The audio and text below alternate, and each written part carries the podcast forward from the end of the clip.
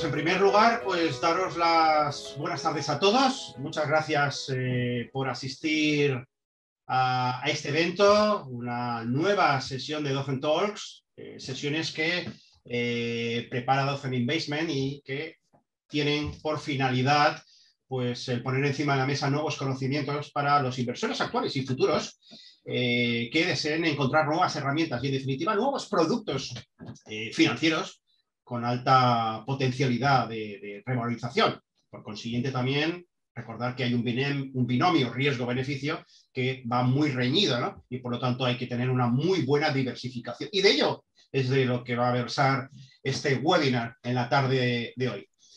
Mi nombre es Eduardo Bolinche, soy analista financiero de la página web hoy por hoy de invertia.com eh, llevo escrita la palabra bolsa en la frente, no sé si la veis. Llevo 32 años trabajando en ella todos los días delante de las pantallas. Y bueno, pues a lo largo de mi recorrido pues me he encontrado con todo, ¿no? Eh, desde productos eh, que son muy tradicionales a productos que son altamente agresivos. Podríamos decir que he tocado todos los palos. creo que con algunos de vosotros con los que vamos a, dar la palabra ahora, pues os doblo en edad. Y, bueno, pues eso pues, significa que podríamos decir que represento al viejo tradicional inversor, ¿no? Esa persona, aunque no estoy en el extremo, obviamente, pero sí, esa persona que eh, le gusta más eh, el ladrillo, ¿no? Como se dice coloquialmente, el dinero seguro, entre comillas, el ladrillo nunca baja, ¿verdad? Eh, el balcolchón, el dinero debajo del colchón, de la cama. Y, bueno, pues eh, eso realmente, pues gracias a Dios ya está pasando a la historia, ¿no? Y más en estos momentos en donde un ahorrador tradicional lo tiene francamente difícil, puesto que en una coyuntura de tipos negativos como los que nos encontramos actualmente debido a la crisis económica eh, acrecentada por, la pandemia, pues obviamente eh, es difícil buscar rentabilidades que superen sin riesgo, como decía, ese binomio riesgo-beneficio siempre va muy reñido, que superen a la inflación, con lo cual realmente estamos perdiendo poder adquisitivo. Eso hace que el inversor eh, busque alternativas a esas inversiones tradicionales, y por ende pues vaya acercándose a productos con un poquito más de riesgo. ¿Y cómo podemos combatir ese riesgo adicional? Pues obviamente diversificando, no hay otra. Puede salir algo mal, pero si eso que sale mal simplemente, entre comillas, nos pilla, como se dice coloquialmente, solo un 5% de nuestro patrimonio financiero, pues obviamente nos hace un pequeño roto, pero nos va a poder seguir eh, permitir eh, seguir con, nuestra, con nuestro nivel de vida. Eh, quizás estemos de mala leche dos, tres días, no durmamos la primera noche, pero realmente no nos hace un agujero económicamente hablando muy importante. ¿no? El tiempo va pasando. Yo comencé en bolsa, eh, que es otro de los grandes sitios donde acude la gente que busca ya un poquito de riesgo y que huye, como es lógico, del típico depósito bancario y de, por lo tanto, de esa seguridad. Empecé en el año 89, entonces, bueno, pues tenías que hacer cola. Tenías que hacer cola en la entidad bancaria tradicional, eh, delante de, tres abuelas, esperar que llegase tu turno para poner tu orden de compra eh, en las acciones de, de de, Telefónica, y, bueno, pues eso de tiempo real es que casi, casi no existía ni el teletexto, ¿no? Incluso veía gente muy extraña con papel milimetrado haciendo sus gráficas. Hoy eso ha cambiado, gracias a Dios, ¿no? Hoy tenemos una tecnología brutal, ¿no? Tenemos brokers que prácticamente te permiten operar de manera gratuita, como es el caso de Robinhood, por ejemplo, broker estadounidense, o aquí a nivel europeo de giro, ¿no? Con inclusive operativa totalmente gratuita en ciertos ETFs, o eh, con comisiones ridículas, totalmente ridículas, que dejan años luz eh, lo que vivíamos pues hace 30 años eh, metiendo una orden de compra en la que se te comía prácticamente el 1%. El primer 1% era para pagar la comisión de entrada, el segundo 1% era para pagar la comisión de salida y a partir de entonces ya entrabas en beneficio. Por supuesto, luego había que pasar por el fisco, como es lógico. Entonces, bueno, eh, gracias a Dios, como digo, el tiempo va pasando, hemos cambiado inclusive de milenio y bueno, pues ahora eso ya es historia. Entonces, bueno, vamos a descubrir nuevos productos más de este milenio. Y para ello, pues tenemos tres grandes invitados, máximos exponentes, pues de lo que yo considero esos tres productos, ¿no? Por un lado, el mundo de las criptomonedas, el mundo de los fondos indexados, indexados de rabiosa actualidad y otra cosa muy interesante también, ¿no? El cómo poder ser partícipes de la inversión en startups, ¿no? En empresas de alto crecimiento, con alta tecnología, con promesas de eh, eh, grandes eh, beneficios si todo sale bien y donde de nuevo es vital el diversificar. Y de la misma forma que podemos diversificar comprando un fondo de inversión en vez de acudir directamente, pues yo que sé, a un valor concreto en la bolsa de Tokio, es mejor comprar un fondo que eh, compre los 225 valores de la bolsa de, Tokio, pues en este caso es lo mismo. Es vital la diversificación por si acaso esa inversión que hacemos muy puntual en una empresa se va al traste, ¿no? Que mejor forma que hacerlo diversificado por el motivo que he dicho anteriormente. Y bueno, pues hecho este primer inciso, o mejor dicho, presentación de lo que vamos a comentar a partir de ahora, vamos a las presentaciones. Eh, por un lado tenemos a Augusto Cerisoli. Muy buenas tardes, Augusto, ¿cómo estás? Buenas tardes, Eduardo. Eh, muy bien, gracias por, tenerme aquí, un placer estar invitado. Bueno, me recuerda mucho tu trayectoria a la mía, porque yo dejé voluntariamente la dirección de banca privada eh, tras seis años precisamente porque me di cuenta que yo no tenía clientes, yo tenía amigos. Y claro, a mí mis responsables, mis superiores, me obligaban pues en la campaña de planes de pensiones, vender el plan de pensión a la señora que entraba por la puerta y así pues todo, cosas que, te voy a contar, ¿no? Eh, Augusto, licenciado en Economía eh, por la Universidad de Torcuato, Torcuato de Ditera, creo que lo he dicho bien, italiano, ¿verdad? Origen italiano por lo menos.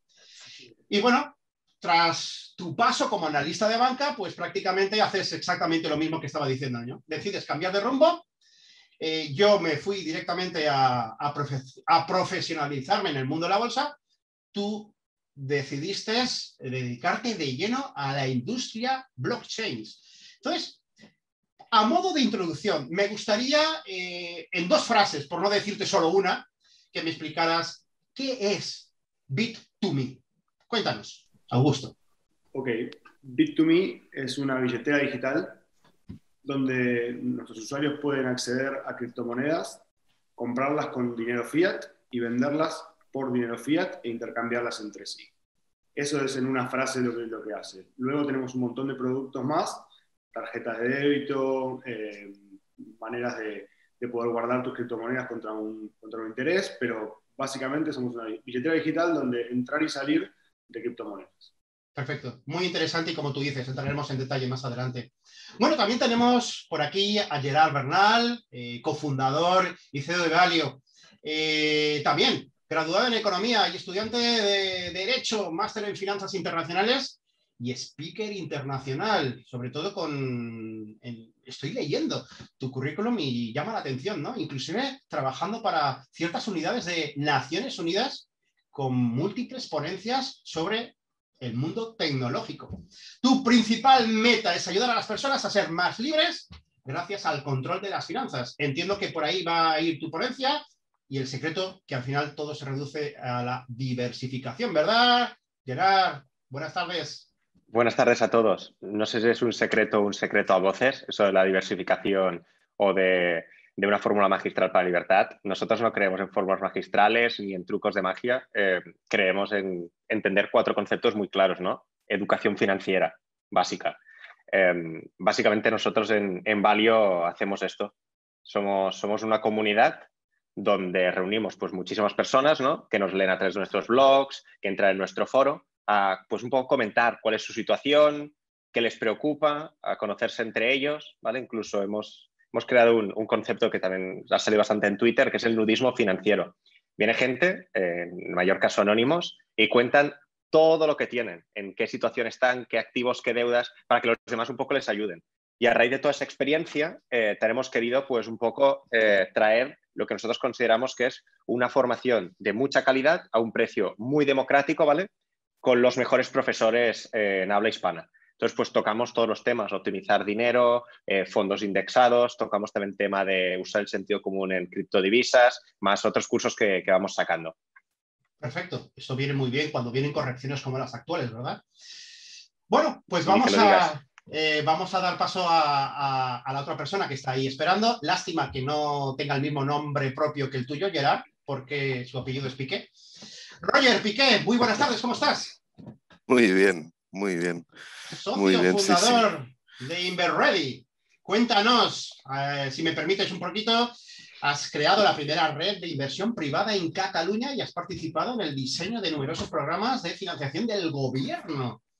¿Gobierno español o catalán? Primera pregunta. Catalán. Catalán, muy bien. Fundador y director de inversiones en, en InverReady, Seed Capital Has participado en gran parte de los deals de éxito eh, que tiene la empresa que has cofundado, como por ejemplo Password Bank, Tres Skull, y veo que también en IPOS de Agile Contents, Atris Health, economista también por la Universidad de Barcelona, inicias tu actividad en AC10. Cuéntanos, Iberready, ¿qué es? ¿Qué hacéis? Inverready es una... Eh, has hablado de, creación de instrumentos, estás hablando de la prehistoria, ¿eh? porque ya llevamos un tiempo en, en pero sí, sí, sí. Inverready es una gestora de, entidades de capital riesgo, mmm, considerada en el sector como, como histórica, aunque solamente tiene en realidad 12 años, ¿no? lo que te da cuenta un poquito de lo que se ha movido el sector en tan poco tiempo, ¿no? como ha pasado con, con otros entornos. ¿no? Entonces, nuestra actividad principal es la gestión de vehículos de inversión en, en, empresas con una filosofía, una, un histórico de concentración en compañía tecnológica, pero poco a poco también, pues eh, no solamente diversificando en el tipo de activo, creando nuevos vehículos, entrando en nuevas oportunidades también y también diversificando en el tipo de inversión que ofrecemos a estas compañías, no, no solamente equity puro, sino yendo también a derivados de, instrumentos híbridos, convertibles, eh, etcétera, ¿no? ampliando al máximo la oferta que, que damos a este tipo de compañías para, para, para crecer ¿no? y articulados siempre en forma de, de entidades de capital riesgo que que gestionamos y ahora mismo tenemos unos 500 millones bajo gestión y unas 120 participadas aproximadamente. Muy, muy interesante. Bueno, vamos a entrar de lleno, si os parece bien, a una especie de mesa redonda eh, donde, eh, si queréis, podemos seguir el mismo orden de participación. Primero Augusto, eh, luego Gerard, luego Roger, aunque os doy permiso, como es obvio también para, para poner puntillas si queréis, ¿no? La primera pregunta que me gustaría poner encima de la mesa y que creo que muchos de los participantes que están escuchando este webinar en directo y que lo verán más adelante en grabaciones, eh, es obvia. ¿Por qué es interesante diversificar en este tipo de activos que habéis hecho presentación? En definitiva, el mundo cripto, startups, eh, y en definitiva también en el mundo de, los robot advisors, por decirlo de alguna forma. ¿Por qué creéis que es importante la diversificación? Bueno, me, toca comenzar a mí. Igualmente creo que Gerard, que se dedica a, la formación financiera, me parece que va a poder responder mejor. Eh, básicamente es por, poder mitigar el riesgo de exposición a los, activos. Eh, se ha probado que cuando uno tiene una cartera diversificada, acota el riesgo de su exposición. Eh, pero de vuelta, Gerard, yo creo que tú debes tener esta clase en la, punta, ¿no? Sí, eh, eh, Gerard, danos un poquito más de pincelada sobre esas ventajas que conlleva la diversificación. Entiendo que estarás de acuerdo conmigo también, ¿no? Muchísimas más ventajas que desventajas tampoco voy a arrojar una luz que, no se haya visto antes. Eh, básicamente es redundante casi hablar de fondos indexados. Eh, es lo mismo que hablar de diversificación, ¿no? Es, la base un poco de la teoría de todos los fondos indexados. Eh, ¿Qué es diversificar? Pues como, como, dicen, es un poco la perogrullada, ¿no? Pero no poner todos los huevos en la misma cesta. Em, básicamente es cuando tú distribuyes pues, tu patrimonio, eso, rentabilidad, riesgo y liquidez, que a veces nos olvidamos. Ahora, aparte de liquidez, estos tres activos que hablamos, pues tienen fases de liquidez diferentes de pues, la más líquida que, podría ser Bitcoin, ¿no? Podemos entrar en detalles si es más líquida o menos líquida, eh, que antes cliquear un fondo o que tener eh, una inversión en startup, ¿no? Como, como private equity. Entonces, bueno, pues volviendo a la pregunta, diversificar es distribuir tu, riesgo. Creo que también lo has dicho muy bien, Augusto. Eh, Roger sabrá mucho, ¿no? Con 500 millones bajo gestión, la diversificación estás obligado a hacerla, ¿verdad? Ventajas. Eh, no voy a añadir mucho más. Bueno, quizá un apunte. A ver, nosotros trabajamos un activo que, que tiene además alguna desventaja, lo que nos obliga a ser todavía más incisivos en la diversificación, ¿no? Eh, sin obviamente eh, establecer ningún orden de magnitud. ¿no? Simplemente, como sabéis, es un activo a largo plazo, descorrelacionado de mercados financieros absolutamente y en el que no es posible deshacer la posición. Uh, básicamente, no es un activo absolutamente ilíquido. De hecho, el nombre de capital riesgo mal buscado en España pues tiene algo que ver con la falta de liquidez más que el de la ventura, ¿no? del, uh, del iniciar un negocio que pueda tener éxito. ¿no? Es la falta de liquidez la que le da la, el adjetivo eh, riesgo, aunque todo el sector está intentando hacer un renaming ¿no? y, y, llamarlo capital inversión o capital expansión para sacarse esta, esta, esa puya. ¿no? Eh, es así, ¿no? Al iniciar un negocio, como todos sabéis, pues tiene unas, unas posibilidades de éxito que son las que, las que son, y si encima este negocio tiene que dar una rentabilidad a todos sus stakeholders, ¿no? no es un negocio, digamos, la librería de la esquina, sino es algo que tiene que dar al altos retornos asociados al riesgo alto que están asumiendo estos inversores que quieren entrar en ese activo, pues las posibilidades de éxito son las que son. Las que son ¿no? Y aunque es un activo que está creciendo muchísimo, como sabéis, uh, basado en, en situarse en un percentil de rentabilidad alto, Y, ya era alto históricamente y ahora más comparado con otras oportunidades de financiación, también es un activo con muchísima volatilidad. Con lo cual es así, yo no sé, como ejemplo, en el primer vehículo en el que invertimos, que, el primer vehículo que creamos pues son, insisto, vehículos a largo plazo, cerrados habitualmente, uh, que tuvo una vida de 10 años, empezó en 2010 y acabó en 2020. La rentabilidad final fue muy alta, fue de siete veces, pero en realidad esa rentabilidad se concentró el 85% en cinco de las 35 compañías que componían la cartera. Con lo cual, a ver, eh, y, y, hubo 18 compañías que dieron retornos positivos, la mitad dieron retornos positivos. Eh, conseguimos recuperar más dinero del invertido en esas compañías, en la otra mitad no, ¿eh? perdimos uh, más de lo que habíamos, o lo perdimos todo, ¿no? Pero en realidad el retorno, la tira importante se concentró en unas pocas, unas pocas compañías, con lo cual uh, incluso si te eh, consideras humildemente conocedor del mercado, aunque hay tanto riesgo asociado a la vida a largo plazo de estas compañías que aunque lo controles, te puede aparecer un competidor, te puede aparecer una regulación en tanto tiempo, ¿no? Hay tantos eventos negativos que pueden suceder que es imprescindible diversificar para que la, como mínimo la estadística, nosotros decimos siempre que la estadística no, no vaya en tu contra, no digo que vaya a tu favor, ¿no? Pero como mínimo no vaya en tu contra a la hora de tomar decisiones, con lo cual es, esencial crear carteras de inversión en este tipo de compañías. Primero tener paciencia y saber que es un activo ilíquido, ¿no? Pero uh, al, si se quiere aspirar a esta rentabilidad, buscar carteras amplias ¿no? de inversión, lo que limita también la posibilidad de acceso a este activo uh, para según que, bueno, luego hablaremos supongo del cómo ¿no? Uh, conseguir esta estrategia, ¿no? no solamente si es necesaria, sino cómo se consigue. ¿no? Uh -huh. Pero eh, quería eh, poner encima de la mesa un... Estoy, leyendo, estoy mirando con, el rabillo del ojo los comentarios de la gente que está aquí, ¿no? Entonces veo a una persona que está diciendo que eh, una de las desventajas que tendría la diversificación radica en que si diversificas demasiado, obviamente estás disminuyendo la potencialidad la rentabilidad potencial que obtienes en aquellos activos que vayan muy bien, como es el caso que estabas diciendo, Roger. Eh, entonces, claro, ¿estáis de acuerdo con esta afirmación? Es decir, la rentabilidad va a ser menor si diversificas en demasía, ¿no? Eh, hmm. ¿Qué opináis? ¿Estáis de acuerdo con esa afirmación? Si, si, queréis que arranque yo, la afirmación es correcta. El problema es que no tenemos una bola de cristal que nos dirá cuáles son aquellas inversiones eh, con mejor retorno. Claro. Entonces, bueno, y basado en que hoy vengo aquí a hablar de fondos indexados, los fondos indexados dan un resultado medio, es decir, mediocre, pero la mediocridad a largo plazo puede ser muy, muy importante y muy potente ¿no? con el interés compuesto. Entonces, lo que te diría es, sí, tienes razón, pero mientras no sepamos cuáles son los caballos ganadores, diversificar parece una opción bastante buena, sobre todo a largo plazo. Esencial, añadiría yo, por mucho que a toro pasado ya sabemos que todos somos campeones, ¿no? Ese es el gran problema que tiene todos los mercados y en definitiva todos los activos financieros.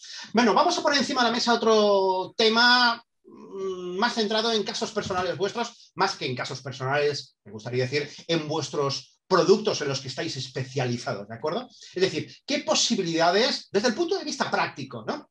Cómo eh, un inversor potencial que nos esté viendo puede acceder? Augusto, voy a, va por ti para comenzar la pregunta. ¿Cómo puede acceder a, vuestros servicios? Desde el punto de vista práctico, ¿qué proceso debería hacer?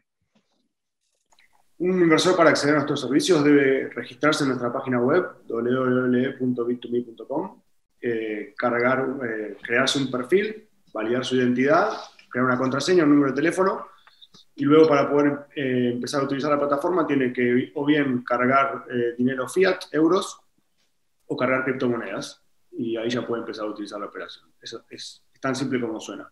Muy sencillo, muy fácil. Y ahora que está todo el boom de la información, se notifica, no se notifica a la Hacienda española. Eh, pedís, exigéis por normativa, entiendo que todo el tema de documentación, ¿no? DNI y, y absolutamente todo notificado a Hacienda, ¿verdad? Eh, nosotros pedimos toda la información. De hecho, el tema regulatorio en las criptomonedas eh, está, muy está cambiante. Eh, hay una, una, ley europea que está a punto de, ser efectiva. pero nosotros, como tenemos una visión a largo plazo, como, mencionaba Roger, tratamos de adelantarnos a esa regulación. Es decir, a las empresas como nosotros no, nos ata de manos no tener una regulación a la cual adecuarnos para poder trabajar tranquilos y escalar rápido. Entonces, lo que hacemos es prever cuál va a ser la regulación y adaptarla antes de que, esté efectiva. Eh, hoy no, informamos a Hacienda, no tenemos la obligación de informar a Hacienda, no somos sujetos obligados, pero, pero en el futuro lo seamos cuando llegue la regulación. Por, por, seguir al hilo de, lo que estás comentando, ¿qué tipo de inversor suele tener eh, B2B? Bueno, nuestra gran masa de usuarios, el mayor porcentaje proviene de inversores retail, eh, gente que invierte con, su renta, eh, tickets eh, bajos, pero también tenemos otros perfiles como empresas, pymes, empresas medianas y pequeñas, y también tenemos empresas grandes, corporaciones y, fondos de inversión. Es decir, vamos por todo el espectro. De alguna manera, nosotros ofrecemos el acceso a un activo que, que sin nosotros sería muy difícil acceder, es decir, es un activo que es descentralizado y es abierto, pero para poder hacerlo desde un mundo eh, euro regulado, es muy, muy simple hacerlo a través nuestro. Entonces tenemos todo tipo de inversores. Correcto. Cliente grande, pero no, no te ha abierto Tesla, por ejemplo, cuenta con vosotros para comprar sus bitcoins, ¿verdad? Ojalá, ojalá hubiese recibido este mensaje para comprar 1.5 billions a Tesla. Pero... Efectivamente. Eh, Gerard, tu turno. ¿Qué tiene que hacer una persona que quiera entrar en vuestra comunidad? Y pregunta doble para aprovechar ¿no? el turno de palabra. El usuario perfil, el perfil de vuestro usuario, ¿cuál es? Empiezo enlazando un poco lo que ha dicho Augusto, un poco el tema de la información. Al final en nuestra comunidad se habla muchísimo también de criptomonedas, es decir, em, vamos un poco un paso más atrás. Hay personas que, no saben casi nada del tema del dinero, lo que sabes por malas experiencias pues con, esas personas que se entran detrás de una mesa de caoba, ¿no? A pie de calle, caoba o conglomerado, lo que, lo que tenga esa oficina, ¿vale?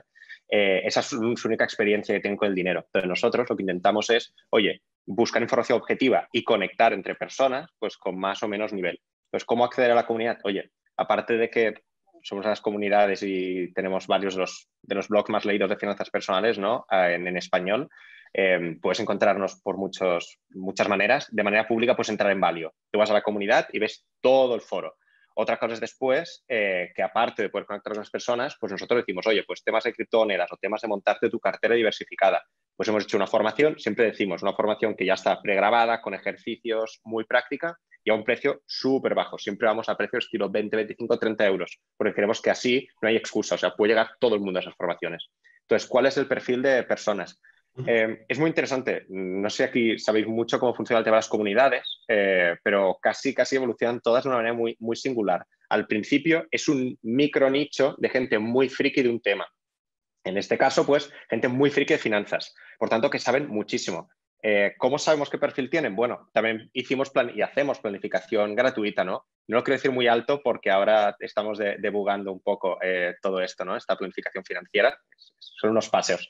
Si alguien busca plan.ale.app, pues lo encontrará, pero ahora intentamos que no sea público. ¿Por qué os cuento eso? Os puedo decir un poco la información de las personas. Eran millennial, lo que se ven como all millennial. Ojo, los, los all millennial ya no son tan jóvenes, ¿eh? Pues pueden rozar ya los 40 ¿de acuerdo? Em, eran personas que ganaban, que, que ganan eh, un salario por encima de la media, estamos hablando de más de 2.400 euros, están los primeros, ¿eh? esos primeros em, que son muy fans, eh, y que sus objetivos eran un poco lo que se conoce a veces como una utopía, ¿no? El momento FIRE o la independencia financiera, pues querían ser más libres, básicamente, ¿no? Y tener aproximadamente medio millón de euros, esperaban, ¿vale? Mm, podríamos entrar a debate de si esa cifra es correcta o no, ¿vale? Por el tema de independencia financiera, pero era lo que decían, o si era lo que estaban buscando activos líquidos. Eso ha cambiado, ya que ahora ya no es esto la mayoría. La mayoría son personas que no saben muy bien qué hacer con su dinero, que algún amigo o otro les ha dicho, oye, entra en este lugar, entra a preguntar, hazte esta formación. Entonces, son personas que, tenemos un funnel que lo describe muy bien, eh, empiezan y dicen, oye, a mí sé que tengo algún producto, llámese, mira, voy a poner nombres, llámese un PIAS, un producto asegurador en general. Eh, con pocas rentabilidades, además con el riesgo, que no sé mucha gente lo sabe, con el riesgo de quiebra ¿no? de la propia aseguradora, y no me está gustando nada. Quiero hacer algo con mi dinero. Siempre empiezan igual, quiero hacer algo con mi dinero, tengo un dinero de sobras. Pues entran, ¿vale? Y empieza, les, empieza a explotar la cabeza al leer, oye, ¿esto de un fondo indexado qué es? O incluso esto de las criptodivisas. Eh, ciertamente, Roger, no te puedo hacer tantos pases porque nuestra comunidad no tiene tantos inversores de private equity, pero ojo, porque también se pregunta mucho sobre inversiones startups y tal. Pero no sé si, no sé si a un, nivel tan práctico, ¿no? Por los tickets. Eh, pero bueno, no sé si te estoy, te estoy respondiendo a la pregunta. Sí, no, por supuesto, queda muy claro, ¿no? Eh, gente que busca eh, apoyo formativo y conocimiento de producto para resolver sus, sus, inquietudes económicas, donde ven que están atrapados, donde no reciben rentabilidad por su dinero, por sus ahorros, en definitiva. Roger, aparentemente el tipo de inversiones que hacéis vosotros requiere de unos importes más elevados de los que estamos viendo, por ejemplo, en B2Me. Entonces, bueno, la pregunta vuelve a ser para ti, igual que las que he realizado ya los demás, ¿no? Es decir, desde el punto de vista práctico, ¿cómo un inversor puede entrar a formar parte de esa estructura que tenéis montada de participación en ciertas startups, qué importes y qué perfil tiene vuestro inversor? Sí, desgraciadamente un poquito más altas. ¿no? Quería hacer una punta a la pregunta anterior, si me permites, el tema de, diversificación y, hacerte rico, ¿no? Ah, se decía esto, ¿no? oye, diversifica y nunca te harás millonario, ¿no? Sí, claro, es, es, así. Es verdad también que una de nuestras ventajas es que con las inversiones a largo plazo puedes corregir y concentrar. Es decir, antes decía eh, cinco operaciones de 35 han concentrado 85, pero en realidad está hablando del número de operaciones. ¿no?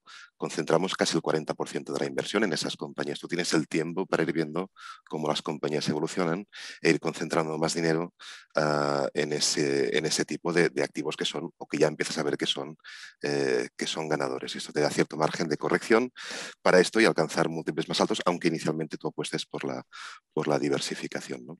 Eh, y me decías, ¿cómo entrar en, Venture Capital? Pues eh, nosotros somos una entidad, eh, como todas las que llevan el, adjetivo capital riesgo, reguladas por CNMV. hay que, obviamente, pues hay que, inicialmente dirigidas a inversor profesional, bueno, hace un poquito más de flexibilidad para poder entrar este activo. La verdad es que es aquí alguna crítica que hacer acerca del acceso a este activo ¿no? y las diferencias a veces en, el acceso a, determinados activos, ¿no? Eh, pero básicamente hay un proceso estándar de KYC y de conocer al cliente y, evaluación de riesgos. Y luego sí que hay ciertas limitaciones en cuanto le importe. Lo normal como mínimo es eh, ir a tickets de mínimo 100.000 euros. ¿no? Ahora mismo la legislación lo regula así, ¿no? Luego con ciertas connotaciones, cierto track record y, ciertas cosas se podría bajar el ticket, pero lo normal son mínimo 100.000 euros, correcto. Correcto. Em, vamos a poner encima de la mesa otro tema muy importante, necesario, de rabiosa actualidad y más pensando en el mundo de las criptomonedas.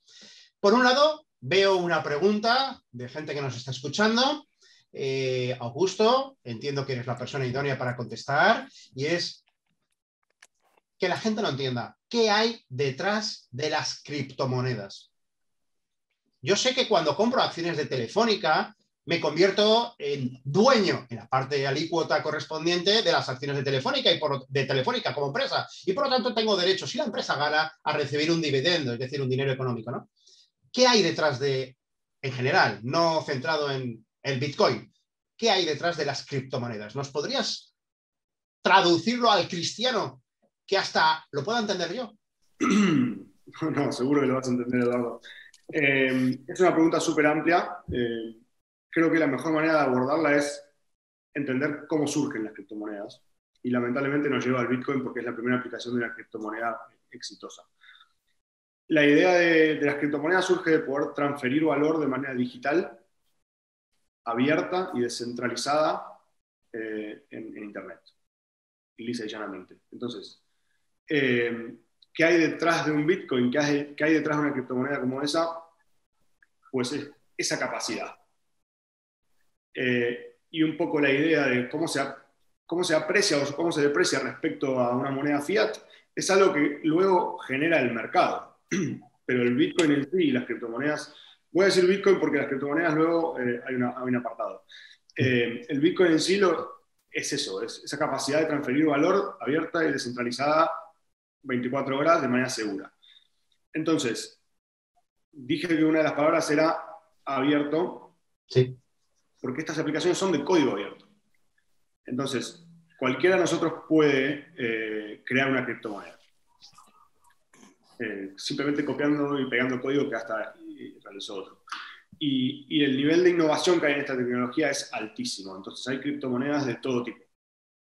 Hay criptomonedas, de hecho, que representan fondos indexados. Hay criptomonedas que sirven para, que están vinculadas a, plataformas centralizadas y que tienen un, programado una manera de retorno. Es decir, el, mundo, lo importante creo que para, para el inversor quedarse es las criptomonedas traen una innovación a cómo transferir valor. Esa innovación, gracias a Dios, como es abierto, un montón de gente la está aplicando a un montón de cosas. ¿Qué hay detrás de una criptomoneda? Depende de cada criptomoneda en sí. Yo, y aquí me pongo un poco polémico, Roger y Gerard, yo creo que en, un futuro la gente va a aprovechar este tipo de tecnología y si bien hoy no es del todo eficiente, el día de mañana todos los venture capital van a estar representados por un activo en, la blockchain todas las comunidades van a tener una manera de interactuar con ellas eh, a través de un token donde puedas recibir tanto lo que aportas como lo que, como lo que quitas. Es decir, las criptomonedas y el precio de las mismas son una aplicación muy del día a día del mercado, pero la realidad es lo que está detrás, que es una tecnología innovadora que viene a cambiar muchas cosas. Muchos críticos de las criptomonedas y como es lógico, como tú bien decías, Augusto, del Bitcoin, por ser la primera y, ser el rey ¿no? de las criptomonedas, no solo por haber llegado en primer lugar, sino también por su capitalización, ¿no?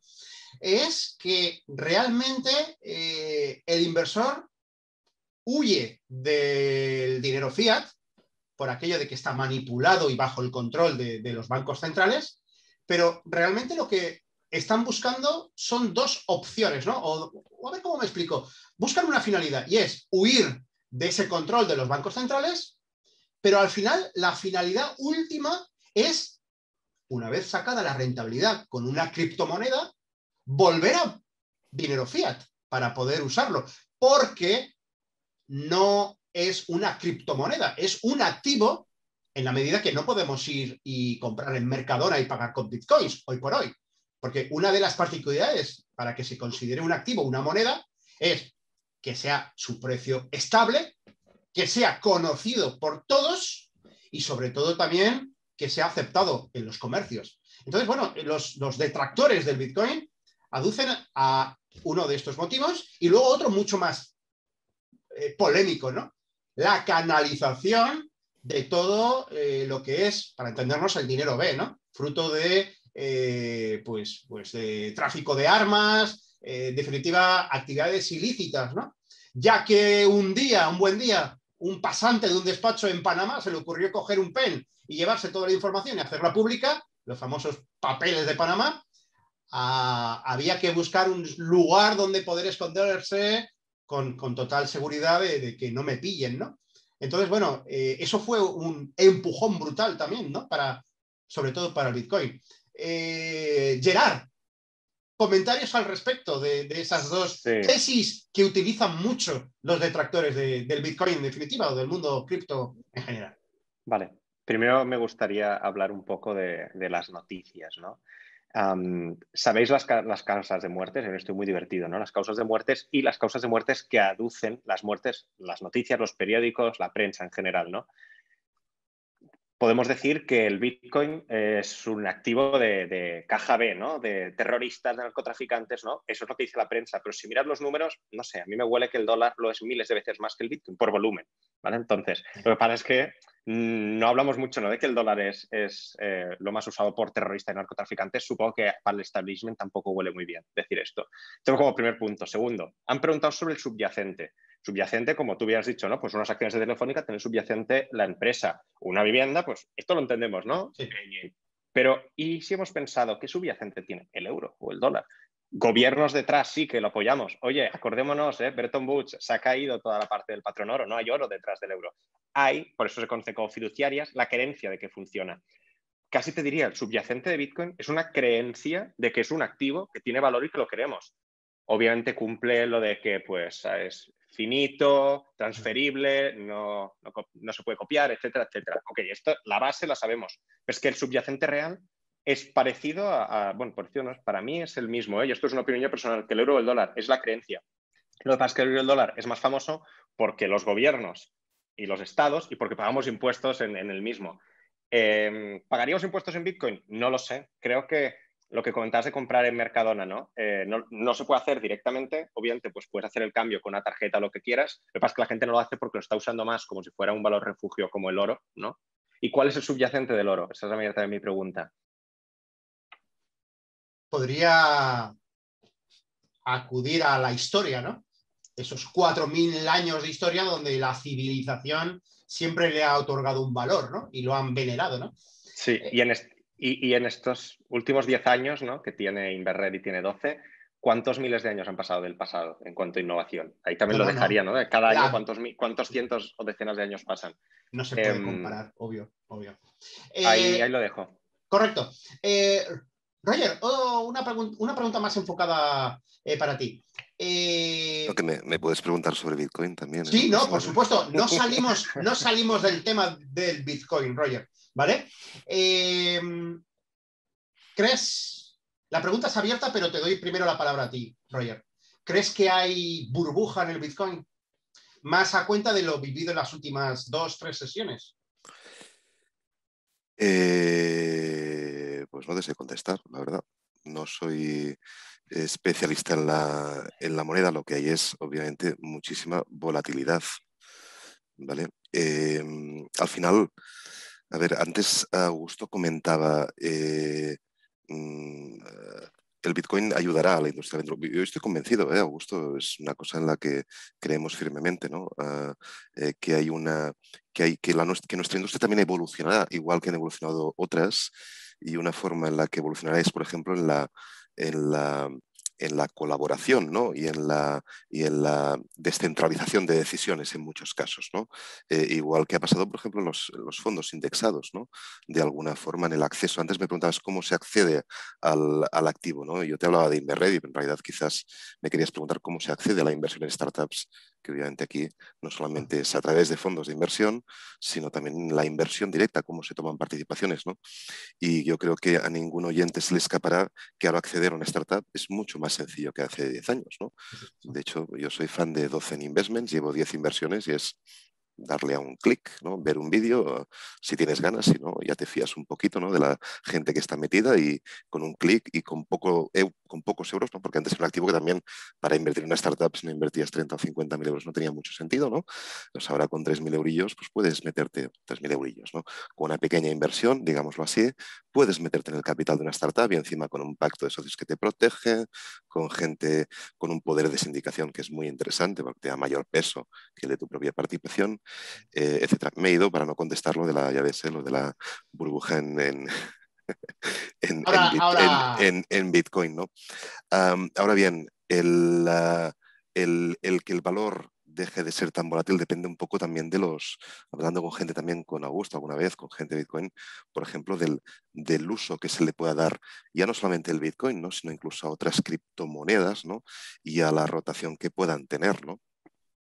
En ese sentido y escapar un poquito a este, este valor un poquito especulativo ¿no? que se le ha llegado a dar en los últimos, en los últimos meses. ¿no? Detrás del Bitcoin, como decía Augusto, hay una tecnología, no solamente es la moneda y el valor en sí, son las aplicaciones que puedes darle a la tecnología blockchain. ¿no? Eso es importante, Roger. eh, yo tengo entendido, eh, que alguien me rectifique si estoy equivocado, que empresas como Spotify utilizan mucho la tecnología blockchain para lo que es la gestión de los royalties, ¿no? Cuando venden las canciones, las compramos nosotros como usuarios y a partir de ahí hay una tecnología blockchain que eh, diversifica, ¿no? Empresas como compañías de seguros, el BBVA también está implementando mucha tecnología blockchain. ¿Qué duda cabe que la tecnología blockchain está para quedarse? Obviamente, ¿no? bueno, y, salen, y saldrán muchas startups que basen su propuesta de valor en el uso de estas tecnologías en ámbitos eh, muy, eh, muy distintos, ¿no? Por supuesto, totalmente de acuerdo. Entonces, la, pregunta, ya enfocándolo a, ver si se moja alguien, y miro a Augusto, eh, por, mirar a alguien, me gustaría incidir, ¿no? ¿Hay burbuja? Vale. y luego y luego te hago una pregunta, pero te la hago luego. Adelante, Augusto. Voy, a mezclar un poco esta pregunta con, las anteriores. Eh, vale, ok. Yo creo que lo más importante que, aporta aquí la tecnología es la desintermediación de la confianza. Un poco lo que mencionaba Gerard del patrón oro y de, la confianza en un gobierno que imprime fiat y que todos confiamos en ese fiat. Aquí se traslada esa confianza de personas o de instituciones a código, a tecnología y es ahí donde se da eh, eh, lo interesante. Y es tan interesante para mí y para muchas otras personas que respecto al tema de, que mencionabas acerca del uso del, narcotráfico, en actividades ilegales, yo siempre que tengo esta discusión lo, comparo con un, hago un paralelismo con, con cualquier invención, invención tecnológica, eh, digamos, importante. Por ejemplo, el día que inventaron el, el, teléfono móvil. Mucha gente lo usó para el bien, llamó a su madre, que no le hablaba hace mucho, y mucha gente lo usó para vender droga y hacer narcotráfico. Eh, es decir, la tecnología era superadora, entonces se utilizó en todos los ámbitos. Eh, yo creo que lo mismo sucede con las criptomonedas. Y encima, eh, el mundo ilegal tiene un incentivo a tener que estar adaptando todo el tiempo innovaciones, porque está corriendo de alguien, que muchas veces terminan adaptando cosas antes que, que, el mundo de lo legal. Pero creo que, que va un poco desde ese lado. Se utiliza en el mundo legal y ilegal porque sirve eh, Augusto, eh, ¿crees que los problemas económicos barra eh, problemas a la hora de retirar divisas en los países latinoamericanos está haciendo que esa población esté intentando hacer acopio de criptomonedas para salvar de alguna forma pues, efectos deflacionarios de su moneda local. Estoy pensando en el peso argentino, por poner un ejemplo, eh, o, los venezolanos, ¿no? que no pueden sacar divisas fuera de su país. ¿Crees que están ejerciendo una presión eh, sobre, sobre las criptomonedas? Sin duda, eh, eso me, toca, me toca de primera mano porque yo he, vivido y he estudiado y he crecido en un país con, una alta inflación y con una moneda devaluada.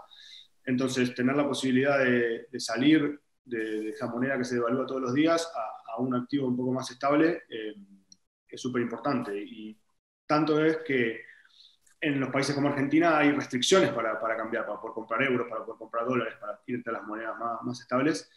Y, y, un poco a través de las criptomonedas se pueden saltar esas restricciones que todavía no están reguladas. Digamos, el gobierno no controla las casas de cambio como, como monedas eh, eh, gubernamentales. Entonces, le permite a la población de países de Latinoamérica acceder a este tipo de monedas.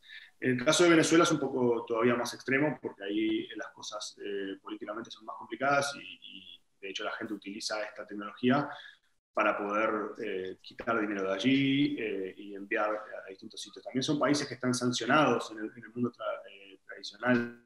Bueno, pues Gerard, una pregunta encima de la mesa para todos, pero para ti, pensando en ti, ¿no? Es decir, estamos viendo como, por ejemplo, eh, Elon Musk ha dejado en la suela de los zapatos eh, los famosos tweets de Donald Trump, ¿no? Con los mercados financieros, manipulándolos de manera muy burda, ¿no? Al alza, a la baja, diciendo tonterías, pero presumiblemente sacando partido de ello, ¿no?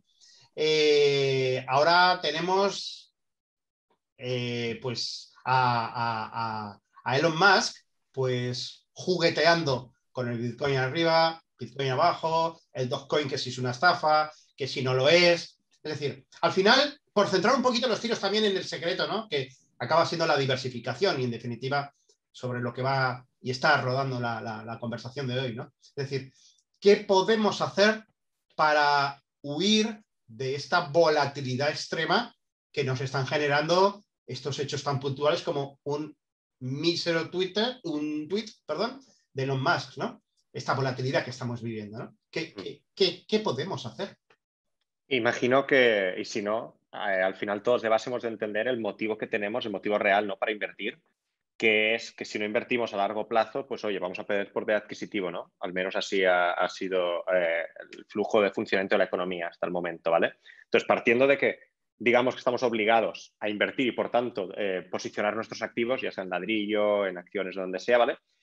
Ahí me gustaría también hacer una puya, es, ¿estamos invirtiendo o estamos jugando a apostar a caballos? Porque mm, ahora me estás hablando de, de Elon Musk, hablando de pues unas criptodivisas o de otras, ¿no? De Dogecoin, de Bitcoin. Oye, si tú lo estás haciendo con un porcentaje muy pequeño de tu cartera, que además ni te afecta ni a ti, ni siquiera al concepto de, por ejemplo, de fondo de emergencia, ¿no? Tú pues tienes ahorrados 6.000 euros, por decir, ¿no? Algo, rollo, pues seis meses y gastas 1.000 al mes, ¿vale? Tienes ahorrado esto y eso ni, ni se mueve y pones X dinero en, Dogecoin. Yo no creo que estés diversificando. Lo que te gusta es la adrenalina, el, juego, ¿vale? Y, lo mismo, pues lo podrías hacer en un casino, lo podrías hacer con caballos, con galgos, pues con lo que más te guste, con, con perros digitales, ¿no? En este caso. Entonces, no creo que entre en toda esa parte de diversificación, a no ser que tú digas, pues a mí como una de mis aficiones es esto, pues un 5 o 10% de mi patrimonio, quizás estoy diciendo mucho, un 5 o 10%, pero un porcentaje lo invierto en esto. Otra cosa es creer, pues por ejemplo, con el tema de Bitcoin, que estamos haciendo como una protección ante el sistema fiat, ¿vale? Pues nos lo creemos. Oye, esto puede valer mucho, puede valer cero, somos conscientes, ¿vale? Al, igual que, creemos que, los gobiernos van a seguir haciéndolo bien y que querremos seguir formando parte ¿no? de, este sistema. No sé si te, si te, respondo. Sí, ¿no? Al final es dar revueltas a la diversificación, ¿no? ¿Qué podemos hacer también, eh, Gerard, sobre estos, vamos a llamar, eh, publicidad intrusiva, ¿no? O, vendedores de crecepelo, ¿no? De, mm. mira mi cuenta, cómo la he multiplicado por cuatro en dos días con este pelotazo, que puede ser real, ¿no? Pero claro, te sacan un, un, extracto de cuenta de, dos días, ¿no? Esto pasa también mucho en el sector ¿no? bursátil donde yo me muevo, ¿no? Y en las escuelas de formación también, sobre todo, ¿no? Pero bueno, en el mundo cripto y sobre todo con un, como buscando al, inversor poco informado, de baja cultura financiera o inclusive de, necesidad, como comentábamos con Augusto, que ya lo tenemos de vuelta, por esa necesidad de, escapar de, una especie de corralito, ¿no? Cuando el gobierno no te permite hacer eh, transferencias internacionales de, ni siquiera de dólar estadounidense, ¿no? Entonces, bueno, ¿cómo, qué, consejo nos das, Gerard? ¿Cómo podemos escapar de esos anuncios? Sentido común, entiendo, ¿no? Tampoco es tan difícil. Sentido común sí, pero o sea, el proyecto de Valio en parte es un contrapunto a toda esta auge que siempre ha habido en temas bursátiles, en temas de, poniendo el nombre de CFDs, ¿no? De, en temas ahora de especulación eh, con criptomonedas. Al final, normalmente, en este sector el que gana son dos, ¿vale? Pondríamos a hacer un tercero, pero es el que vende formación de cómo hacerte rico, ¿vale? Pues eso es muy claro. Nosotros siempre decimos, oye, nosotros no te estamos formando para que te hagas rico, sino para que tengas tus bases de educación financiera, que no nos lo da el gobierno y no nos lo da en general la sociedad, ¿vale? Pero hay gente que vende cursos para hacerte rico. Este está claro que está ganando. El que pilla las comisiones, ¿no? Ese broker que, que está cobrando pues, por cada operación que hagas, ¿no? Y tercero, puede ser, y sobre todo que a corto plazo haya alguien que esté ganando dinero con esto y que se lo cree. O sea, que, que él lícitamente se crea que, bueno, que ha descubierto el santo grial y que lo está haciendo rico. Oye, si ponemos a mil monos disparando una diana, muchos acertarán, ¿vale? Em, realmente es, la misma probabilidad. Entonces, yendo, yendo al lío, usar sentido común sí, significa, si estamos viendo que alguien, mira, el otro día había un, Twitter que decía, miren, a 10 años no conozco mucha gente que te sostenga más de un 20%, ¿no? La, rentabilidad. No muchos, decía, hay seis, contaban, ¿no? Hay seis business angels, etcétera, etcétera. Em, bueno, pues tenemos la suerte, eh, los que estamos en el sector de las startups, que conocemos algunos de estos business angels. Son outliers y es algo increíble. Estamos hablando de un 20% de rentabilidad anual. Gente que te vende un 20% cada mes. Gente que te vende un 100% cada mes. Hostia, tío, no es ya usar el sentido común. Saca la calculadora, carajo, saca la calculadora. Hazte un 20% cada mes, ¿vale? A 10 años. Oye, Jeff Bezos se hizo así de rico, ¿a que no? Porque tendrías más dinero que él. Si te das un 100% cada mes. No, no, al final, al final, del año estás en el Forbes, en la revista Forbes. Aunque empieces con 100 euros, tío, aunque empieces con 100 euros, saca el número. ¿Te suena que alguien en la Forbes lo sea porque estaba yo paseándome por aquí por internet, vi cómo sacarme un sobresueldo con acciones de Amazon o con Dogecoin en un anuncio con un Ferrari y una, chica que está muy buena y muchos billetes, le di allí y así es como me hice millonario fue muy sencillo, ¿no? Entré allí, hice caso a un tío por internet y ya está. Esto, ¿A que no? A que cuando nos van a vender un pantalón en una tienda nos dicen que nos queda muy bien. No digo a los oyentes que no, que no les esté quedando bien la ropa, ¿vale? Lo que digo es, sabemos que hay una intención de venta detrás. Usamos el sentido común. Cuando nos vienen a vender algo, un producto financiero, es porque detrás hay un interés claro. El mundo está movido por incentivos. Los gobiernos tienen incentivos, los bancos tienen incentivos, y joder, quien te está poniendo un anuncio de hazte millonario mañana tiene un incentivo gigante, está brillando. Correcto. Vamos a aparcar el Bitcoin, las criptomonedas y vamos a entrar en el mundo de Roger, las startups. Eh, está claro, como tú bien decías, Gerard, que eh, le preguntamos a una persona interesada porque obviamente se dedica a ello. Y por lo tanto, esa pregunta de preguntarle al dueño de la tienda si te quedan bien los pantalones, pues, pues, ¿qué te va a decir? No, no los compres, no, ¿no? Entonces, bueno, siguiendo el paralelismo, eh, no quita que no le preguntemos a, Roger por qué debemos invertir en las startups, ¿no? Pero la pregunta va más allá, ¿no? Eh, porque la respuesta es obvia, ¿no? Nos va a decir que sí, como es lógico, normal, ¿no? Pero, ¿cómo podemos o qué, qué, qué guía nos puedes ofrecer ahora mismo para seleccionar eh, con cuáles hacernos ¿no? en cartera. ¿Qué podemos eh, seguir? ¿Qué guion nos recomiendas para hacernos con un conjunto de startups? O, cogemos y montamos o tienes un fondo y, entramos ahí y ya os dedicáis vosotros a hacer la selección. Dinos, Roger.